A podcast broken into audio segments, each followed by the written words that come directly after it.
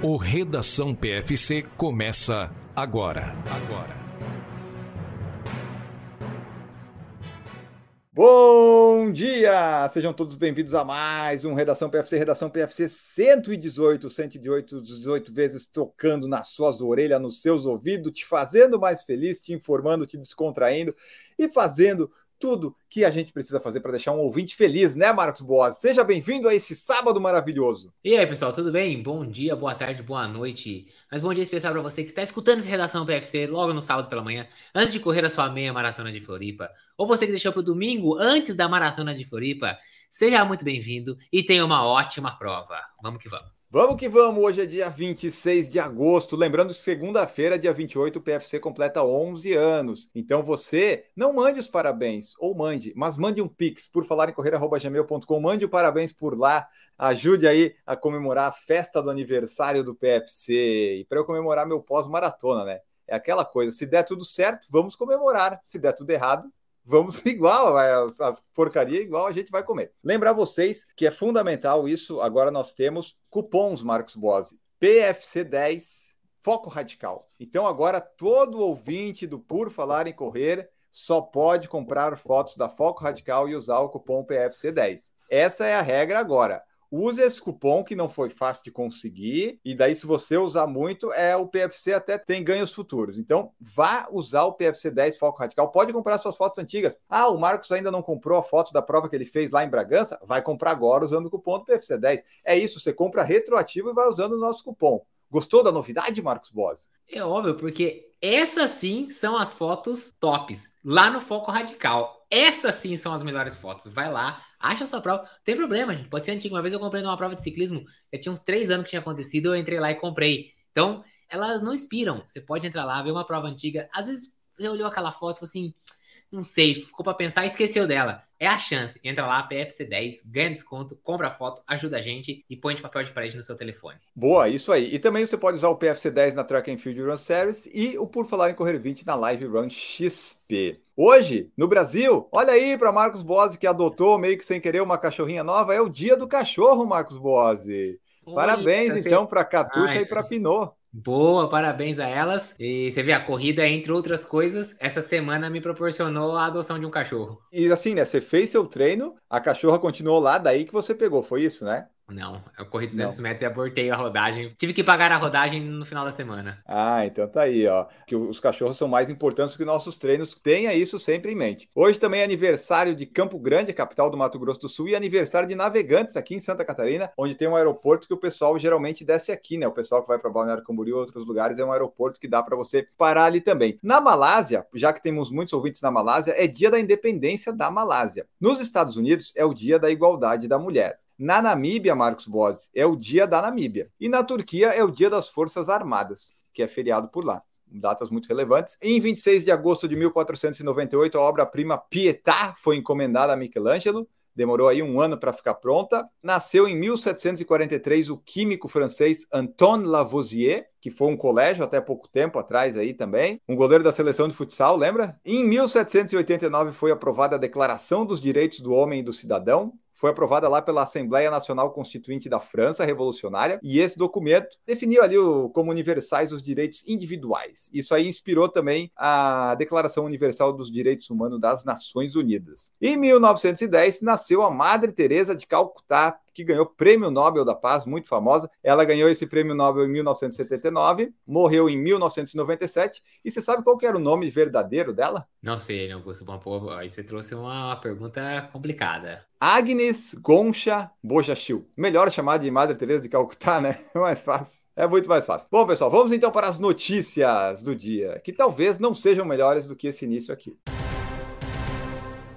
Bom, o Mundial de Atletismo está rolando, está acontecendo. Esse programa está sendo disponibilizado a uma hora no Spotify e às seis horas no YouTube. Ainda vai ter maratona masculina, vai ter finais de 5 mil metros. Estamos fazendo lives todos os dias. Mas, Marcos Boas, a gente pode trazer, pelo menos aqui na parte da, da pista ali dos 5, 100 metros, umas coisas assim que a gente viu, que pelo menos no primeiro fim de semana, né, o grande destaque foram os tombos, né? A gente teve 4x400 a Ball quase quebrando o nariz, mas depois na quinta-feira ela já ganhou o título mundial do 400 metros com barreiras, ela era a grande favorita. E a Sifan Hassan, que está correndo os 24.500 metros que a gente falou que ela ia correr, também deu de cara no chão lá, perdeu a 10 mil metros, mas garantiu já uma medalha no 1.500 e talvez garanta no 5 mil. É, o pessoal da Holanda aí tem que dar uma pesquisada ali se no final da pista tinha algum obstáculo, sei lá o que podia ter ali, mas o primeiro dia reservou aí emoções fortes para a torcida holandesa, né? A Sifan Hassan vinha liderando a prova, ali no final viu que não ia dar, mas tentou ali um último esforço nos 10 mil e acabou tropeçando nas próprias pernas e caiu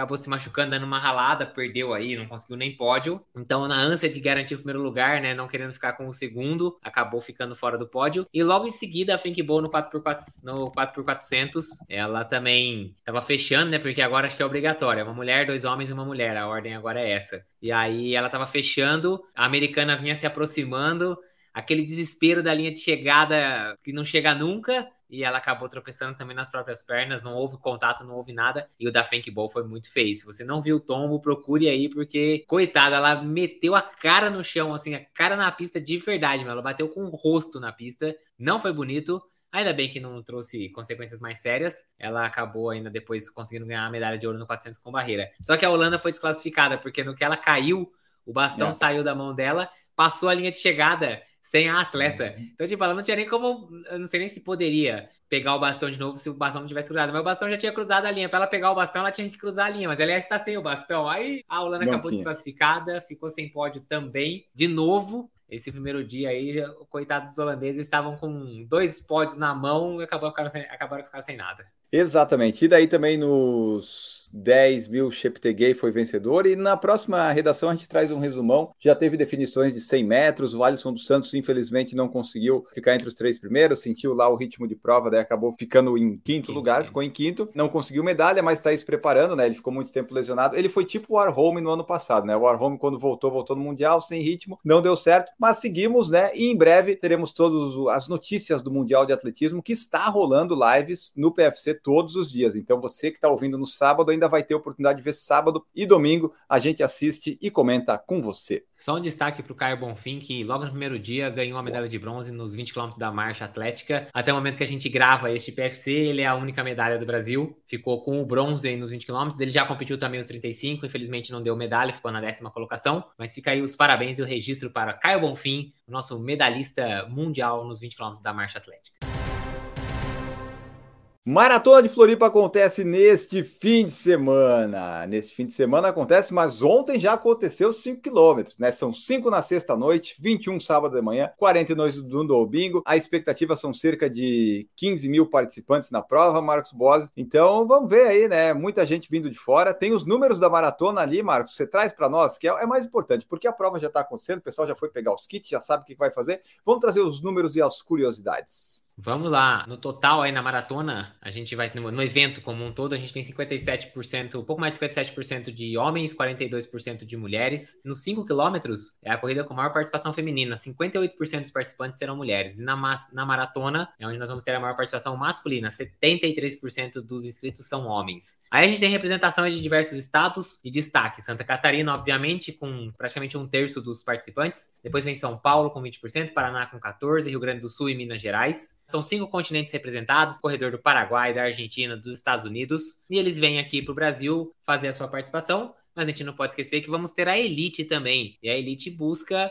alguns recordes. Então, no feminino, o atual recorde é da Janaína Santana, do ano passado, com 2,49,34 no 42 quilômetros. E no masculino é a Dilson Dolbert, em 2019. Ele fez 2 horas 22 minutos e 32 segundos. No 21, o recorde feminino é 1,2034 da Marjorie Barcelos 2019. E no masculino, Samuel do Nascimento, o ano passado, com 1 hora 6 e 21. O clima no domingo parece que vai estar tá bom e vai ajudar a turma aí a fazer um tempo bom. Quem sabe buscar esses recordes. Vamos ver se o vento não atrapalha, né? Mas a temperatura pelo menos não vai estar tá alta. E vou dizer para você que Floripa vai ter uma temperatura melhor que Porto Alegre esse ano, ao que tudo indica. Vai, todas as previsões por enquanto estão se confirmando. Disseram que ia chover granizo na, na quinta-feira, choveu, é, bateu, deu vento sul, deu temporal. Teve um pessoal que pousou aqui na quinta-feira, Marcos, e assim, ó, fui recepcionado com chuva de granizo e vento sul e chuva. Mas é só para o pessoal, quando for correr domingo, pensar: é, podia ser pior, sabe? Mas assim, tudo indica por enquanto que nós teremos entre 8 e 14 graus na maratona, tipo, a largada é para ser com 8 e quando você, se você fizer em 6 horas, talvez você chegue a 14 graus. A temperatura é para estar tá bem boa. O vento, sim, vai ter vento sul, isso é óbvio e já está aqui no mapa, não tem mais como fugir disso. A questão é a intensidade. Tudo indica que por enquanto não vai ser um vento super intenso. No sábado, para você que está ouvindo no sábado, é para ficar entre 15 e 16, que é um vento que poderia ser menor, mas não é ruim, ruim. No domingo, também está ali variando entre 13 e 18 quilômetros. As rajadas podem chegar a 32. Daí esse é o problema, né? Pior seria um vento que nem estava na quinta-feira,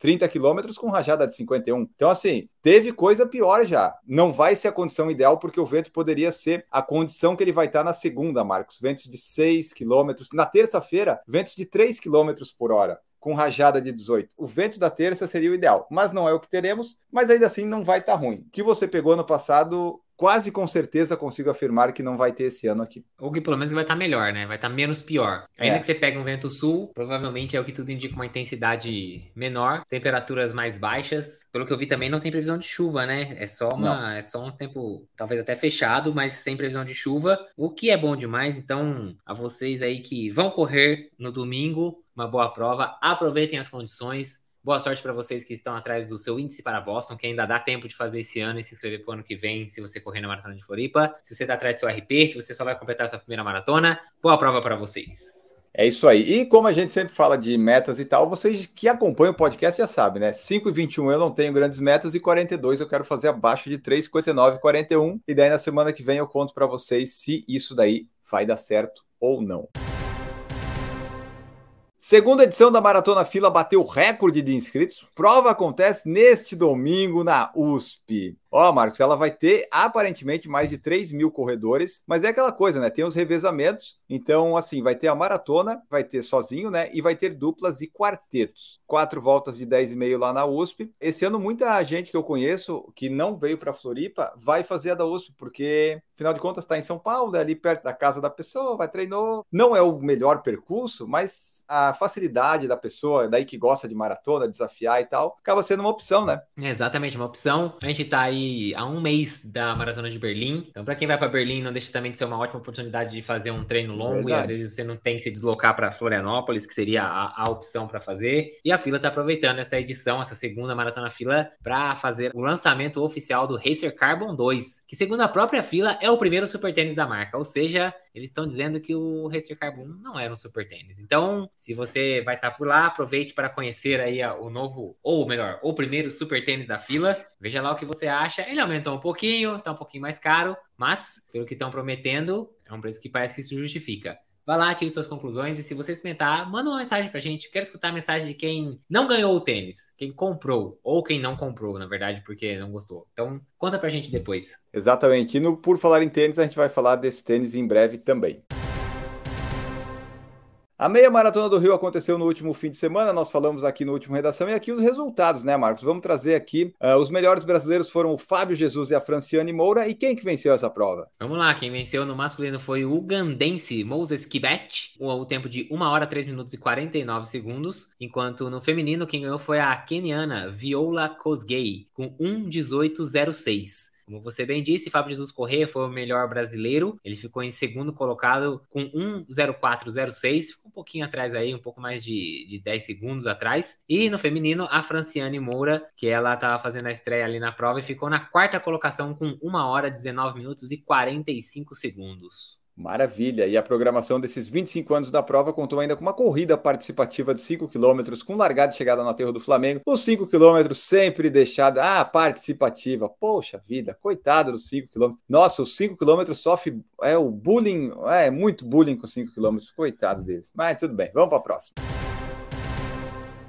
Maratona do Rio em 2024 vai ter os 5 quilômetros na quinta-feira. Olha aí, Marcos Bossi, 21 no sábado e os 10 e 42 no domingo. Então, o Rio tá quase. O problema é sexta, né? Quando sexta eles conseguiram um feriado na cidade, aí vai conseguir o, o sonho lá da Maratona do Rio de fazer o, o desafio do, do Dunga, né? Do Dunga lá na Disney. Isso. Maratona do Rio aí que vai ser, obviamente, mais uma vez no feriado de Corpus Christi em 2024, que o feriado acontece no dia 30 de maio. Ela conseguiu aí mais um dia de interdição das ruas, então jogou os 5 km para quinta-feira, o dia do feriado mesmo. Na sexta, não deu jogo, então vai ficar um day off para você descansar. No sábado, eles deixaram só o 21K e no domingo vai ter os 42 e os 10. Aí você pode até se perguntar, mas o 42 não é o evento principal, é a maratona, por que colocar ela no mesmo dia do 10 e deixar o 21 sozinho? É porque o 21 é o que reúne mais gente. Então fazer só uma prova no dia do 21 facilita de alguma forma. Então, por exemplo, esse ano a gente teve 32 mil concluintes entre todas as distâncias, sendo que metade desses concluintes estavam nos 21. É óbvio que eles vão acabar dando um foco maior, então no sábado eles isolaram o 21, vão dar toda a atenção para organização e realização dessa prova, e aí no, no domingo fica os 10 e os 42. Então, só lembrando que ainda assim tem lá o desafio, né? Cidade Maravilhosa, que é 21 mais 42. Estamos caminhando para fazer um desafio do Dunga. Vamos ver se, quem sabe, em breve sai. Acho que depende muito do sucesso dos desafios do ano que vem. Mas vamos lá, a gente segue torcendo para que eles consigam separar tudo e fazer quatro dias de prova em sequência. E as inscrições para o primeiro lote, que foram 3 mil vagas nas quatro distâncias, já se encerraram. Então, eles ainda vão reabrir em setembro mais. Então, você fica atento, porque esse negócio abre e esgota rápido. A Maratona do Rio é a mais procurada pelo pessoal aí. Então, se você quer você tem que ficar muito atento, porque o negócio acaba mesmo, acaba acaba rápido. Provavelmente, cada vez que eles abrirem um lote, vai acabar. E eles vão conseguir, talvez, bater o recorde de inscritos ou o limite antes do, do fim do ano. Então, você fica atento se você quiser ir para o Rio de Janeiro. São Silvestre abriu as inscrições, Marcos. Está confirmado esse ano, dia 31 de dezembro. Vamos? Puta, nesse. Hum, tava não esperando sair a data. É, mas nesse dia eu não vou conseguir. Se fosse outro dia, talvez é, até iria, mas dia 31 vai ficar complicado para mim. Eu não vou conseguir na 98 edição da São Silvestre, não. Putz, eu vou ter que ficar com a família. Não vai dar. Eu gosto tanto de ficar com a minha família, não vou poder ir na São Silvestre por causa disso. Mas então, né, a nossa mais importante e tradicional corrida, 98 edições, sempre no dia 31 de dezembro. Tá aí aí, abriu as inscrições lá no sãosilvestre.com.br e você tem duas opções, Marcos Bossi. Você não, não sei, vai que você ainda quer ir e tal, né? Você pode pagar 240 reais, você pode pagar se você quiser, né? Aí você vai lá, você pode, você pode pagar via Pix, via PicPay, boleto bancário ou cartão de crédito. Você pode parcelar em quatro vezes, Marcos Bossi, 240 reais. Ainda assim, dia 31 tá complicado, né? Não, não ficou difícil, ficou difícil. Muita gente não vai, também tem esse problema, é né? muito, muita muvuca aí, não vai dar. Pelotão Premium por 850, rola? Hum, rapaz. Rapaz, se der eu vou, mas tomara que não dê. Então tá, mas se você tivesse mais de 60 anos, tinha 50% de desconto. Assim, é só a aparência, mas infelizmente eu ainda não, não, não, tô com esse, não tô com esse, não, o pessoal não vai pela aparência, o pessoal vai pela, pelo RG, pelo certidão de nascimento, aí não vai dar. Ó, pessoal, tentei convencer o Marcos aqui, acho que não vai dar, acho que ele não vai participar, e a retirada de kit vai ser feita lá no, na Expo do Center Norte. A largada tradicional na Avenida Paulista, como vocês sabem, vai começar ali a programação às 7h25 no dia 31, e a largada às 8h05 no verão Paulista, super bacana lá. Corrida Internacional de São Silvestre é uma propriedade da Fundação Casper Libero, realização do portal gazetesportiva.com, promoção da TV Gazeta, transmissão das TVs Gazetas e Globo e live assistindo e comentando no PFC, que é a coisa mais legal que pode acontecer. Você não vai para São Silvestre? Liga na Globo no dia 31, bota no mudo e acompanha no PFC. Foram abertas também as inscrições para as distâncias mais curtas na Uphill Marathon Serra do Rio do Rastro. Após estrear em 2023 em etapa inédita na Estrada Velha de Santos, a Uphill Marathon, conhecida como a prova mais desejada do Brasil. Isso é do release, né? Porque a gente lê as notícias que vem do release, mas também não vamos exagerar, né, pessoal? Não vamos ler ipsis literis da coisa, porque não é. Não é a prova mais desejada do Brasil, certamente não. Mas então, a prova vai acontecer dos dias 15 a 17 de setembro, essa segunda etapa, né? Onde ela iniciou a sua trajetória lá em 2013. E aí, Marcos Boas, ela abriu inscrições para as provas menores, de 5 e 10 quilômetros também. Pois é, esse ano a edição volta às raízes, segundo eles. Eles vão pro, o projeto, né, a ideia é promover a história dos 47 Ronins, que eram os antigos samurais que não possuíam mais mestres e nem serviam a ninguém. Então eles eram considerados guerreiros nômades, um termo usado que é para quem não tem habitação fixa. A Uphill desenvolveu uma prova exclusiva de 250 quilômetros, que Nossa. vai ter a participação de 47 hashtag guerreiros, hashtag guerreiras, num desafio de quatro dias de 14 a 17 de setembro para completar as etapas e já vai ser, né, tipo, puta, 250 quilômetros com aquele Nossa. tanto de subida, você imagina a dureza que vai ser. E depois da etapa de Santa Catarina, lá na Serra do Rio do Rastro, só lembrando que tem mais uma etapa ainda, que é lá no Corcovado, no Rio de Janeiro, no dia 25 de novembro. Você quer correr uma prova em novembro, no Rio de Janeiro, subindo o Corcovado, Enio Augusto? Ah, só se me levarem, assim, e eu não tiver gasto nenhum, sabe? E aí eu vou pensar ainda, eu vou pensar. Se não rolar um cachê... Tem alguma major no dia? Eu acho que tem uma major no dia pra gente fazer, né? Não. A última Major é Nova York, dia 5 de novembro. Ah, não então, tem mais Major esse ano. Eu, eu, acho uma desculpa aí. Mas então é isso, ó. Uphill vai acontecer, novas distâncias. E olha, é, eu até falei com o Sidney Togumi outro dia no podcast. É um baita desafio esse aí dos Ronins aí, 250 quilômetros. Olha, tem que gostar muito, querer muito se desafiar. Né? Eu não tenho esse, sabe, sair da zona do conforto para mim é correr uma maratona só no plano. E tá bem bom. Mas tá aí, se você quiser, vai lá no site. Tá lá na Ticket Sports aberto a inscrição. E com isso, com essas notícias, falando de Maratona de Floripa, Mundial de Atletismo, Meia do Rio, Maratona do Rio, São Silvestre, a prova mais desejada do Brasil. Enfim, falamos de várias, várias coisas aí. E nós vamos embora, porque eu tenho esse podcast sai a uma da manhã. Se você está vendo no YouTube, eu já saí para correr, porque larga às 5 e meia, meia maratona. Eu tenho maratona domingo, vai ser divertido. E Marcos Boas também tem treino. Marcos Boas está fazendo 18 quilômetros numa quinta-feira. Isso que é um ciclo de maratona, hein, Marcos? Realmente. Aliás, se você quer saber mais detalhes sobre o ciclo para essa maratona, fique ligado no episódio que vai sair nesta segunda-feira da série New York, New York. Neste episódio, irei falar um pouquinho sobre esse ciclo que está um pouquinho diferente dos outros. Então é isso, aparece um 18K numa, em plena quinta-feira, rapaz do céu É negócio é. Abre a planilha, é soco pra tudo que é lado na cara. É maluquice. Então, fique ligado. Veja lá. Hoje, sábado, tenho 28 para fazer de rodagem. É uma rodagem mais tranquila, sem forçar muito. Mas 28 quilômetros consome um bom tempo. Então, deixa eu ir nessa. Mais uma vez, boa prova para você que estará em Floripa. E a gente se vê no próximo episódio. Tchau. Tchau para vocês. Voltamos no próximo Redação 119. Lá já vai ser setembro. Já vai estaremos em setembro. E já estaremos pertinho da Maratona de Berlim. Bons treinos, boas provas para todos todos vocês.